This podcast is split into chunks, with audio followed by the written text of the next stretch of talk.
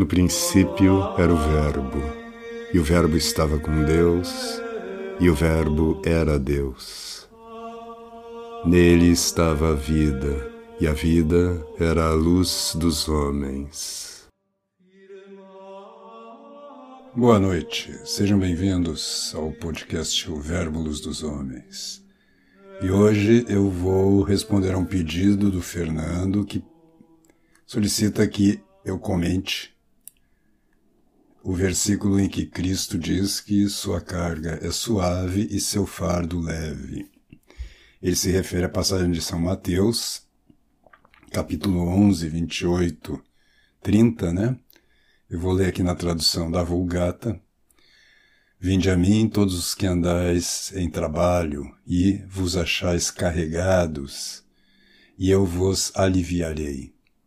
Tomai sobre vós o meu jugo e aprendei de mim que sou manso e humilde de coração, e achareis descanso para as vossas almas. Porque o meu jugo é suave e o meu peso leve. Eu vou ler o comentário de São Tomás, no comentário ao Evangelho de São Mateus, em que ele diz: Primeiro, o Senhor diz: Vinde a mim, o que é também uma palavra da sabedoria. Ele cita o livro da sabedoria 24, 26. Vinde a mim, vós todos que me buscais, e sereis cobertos com os meus frutos. Assim, é, aproximai-vos de mim, vós que não tens sabedoria, porque ela quer se comunicar, a sabedoria. Mas por que é, isso é necessário? pergunta São Tomás. Porque sem mim os homens sofrem demais. E aí ele se refere, é, vós que penais, né, na tradução do Padre Pereira, vós que é, é, estáis carregados, né? Vos achais carregados, andais em trabalho. Isto pode convir de uma maneira especial aos judeus, que sofriam sob o peso das leis e dos mandamentos de São Tomás, né?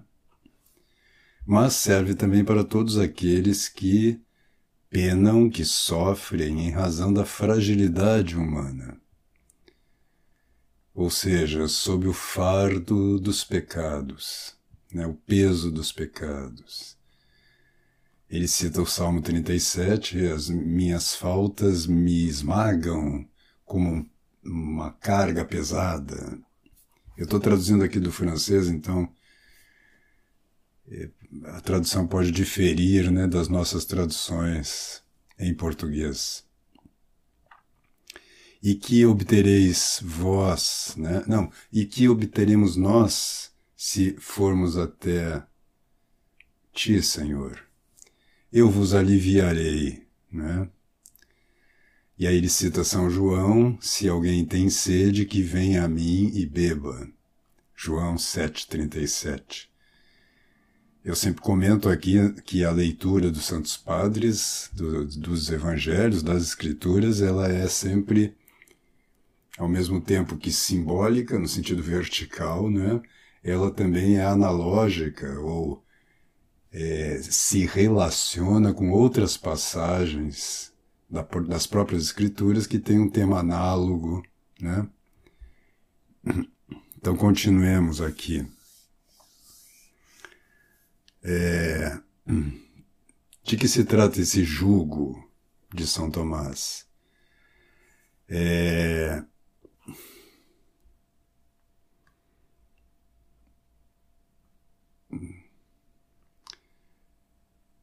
ele diz fundamentalmente o jugo é o jugo do pecado, né? Não o jugo do Cristo, claro, o jugo sob o qual nós vivemos, né? É... Aí ele cita o Salmo 2, né? Lancemos para longe de nós o seu jugo, quer dizer, o jugo de Satanás, né? Uh, Oséias 14:2 Volta-te, Israel, para o Senhor teu Deus, pois caíste na iniquidade, e etc. Então, tomai o meu jugo, diz o Senhor, os ensinamentos evangélicos. E, e a palavra jugo, comenta São Tomás, é assim como o jugo é, liga né, e amarra o pescoço dos bois para trabalharem, também assim a doutrina evangélica une os dois povos em seu jugo. Então ele, tá, ele toma jugo aqui no sentido é, histórico, vamos dizer assim, né, de que o jugo que o Cristo nos propõe uniu dois povos, os judeus e os pagãos, né? E aqui a frase que o Fernando refere, né? Aprendei de mim que sou doce e humilde de coração. Toda a nova lei é, refere-se ou contém principalmente duas coisas, consiste em duas coisas na doçura e na humildade. Pela doçura, o homem ordena-se ao próximo. A doçura tem a ver com a nossa, com o amor ao próximo. E pela humildade, o homem ordena-se em relação a si mesmo e a Deus. Aí ele cita Isaías: sobre quem repousará o meu espírito, se não for sobre o homem pacífico e humilde. A humildade torna, portanto, o homem capaz de Deus. Olha que bela frase de São Tomás, né? que síntese. Por quê? Porque a gente vê isso no Evangelho muitas vezes, né? A ideia de que é, é aquele que se humilha, que se esvazia, que é capaz de receber a Deus, porque se o homem está cheio de si mesmo, é orgulhoso, ele basta-se a si mesmo e, portanto, ele é, não tem espaço para Deus, vamos dizer assim, né? É, e aí dizia, eu vos aliviarei. Que, qual é esse alívio? Pergunta São Tomás. Encontrareis o repouso para as vossas almas. Com efeito, o corpo não é aliviado senão quando ele está afligido, né? E quando ele não está mais aflito, dizemos que ele está aliviado, né? E o que é a fome, ele está comparando com a fome para o corpo, é o desejo para o espírito. Por isso, a realização dos desejos é um alívio é, Salmo 102, 5, ele que enche de bens o teu desejo, né? E esse repouso é o repouso da alma. Assim no mundo, os doces não têm repouso, de maneira que vós encontrareis, é o Cristo que está falando, né? Em mim o repouso eterno, a saber, a realização dos vossos desejos. Mas não, não, não vos espanteis se eu vos convido a carregar um jugo, pois o meu jugo não é um fardo. Por quê? Porque o meu jugo é doce e agradável. E o meu fardo é leve, né? E de São Tomás, essas palavras poderiam visar, significar duas coisas. Primeiro, os bois são atados a um jugo, mas o fardo é carregado. Assim, o jugo visa os preceitos negativos que nos atam, né? Não nos permitem desviar-nos. E o fardo são os preceitos positivos, aquelas ações que nós realizamos e não aquelas que nós não realizamos, nós deixamos de realizar. Não é? Aí continua São Tomás, mas parece que isto seja falso, pois o fardo da lei nova, da nova lei, parece muito pesado como foi dito mais acima, né, no próprio Evangelho de São Mateus 5:21, ouvistes que o que foi dito aos antigos, não matarás. Mas eu vos digo que qualquer um que se irrite contra o seu irmão já será posto, né? Será, será objeto de juízo, né? Parece então que isso é um fardo mais pesado, né? E também foi dito no mesmo Evangelho de São Mateus, o caminho que conduz à vida é estreito. E o apóstolo, em 2 Coríntios, apóstolo Paulo, né, por muitos esforços, quer dizer, todo mundo que procura ter uma vida cristã sabe que uh, os mandamentos são difíceis de realizar, são, de certo ponto de vista, são um peso. Né? O jugo parece, portanto, ser pesado de São Tomás. Mas para entender isso, então nós temos que considerar duas coisas: o efeito no ensinamento e as circunstâncias do ato. Ora, em todas as coisas, o ensinamento do Cristo é leve por seus efeitos, pois ele muda o coração, faz que nós não amemos as realidades temporais, mas antes as espirituais. Para aquele que ama as realidades temporais, renunciar a qualquer coisa é mais pesado que para aquele que ama as coisas espirituais perder muito. Ou seja, ele está dizendo que, para aquele que ama as coisas temporais, qualquer perda, por menor que seja, é mais pesada do que uma grande perda temporal, material, para aquele que busca as coisas espirituais. A lei antiga, continua São Tomás, não, interdi, não, não impedia, não proibia as coisas temporais. Era, portanto, mais justo, ou melhor, mais pesado renunciar.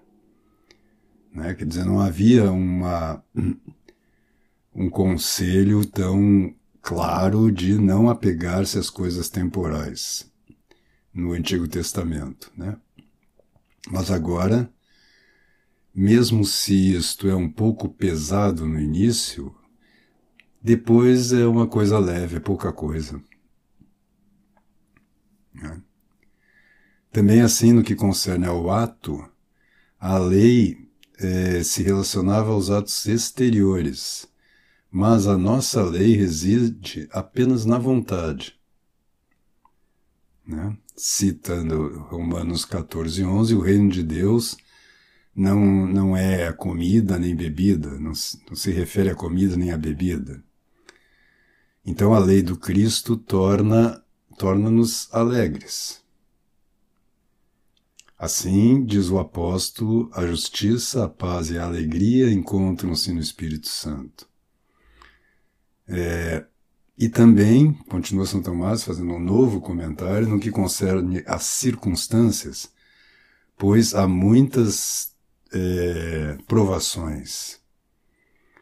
Aqueles que vivem, que querem viver no Cristo Jesus, citando o segundo epístola aos Timóteos, sofrerão a perseguição, etc.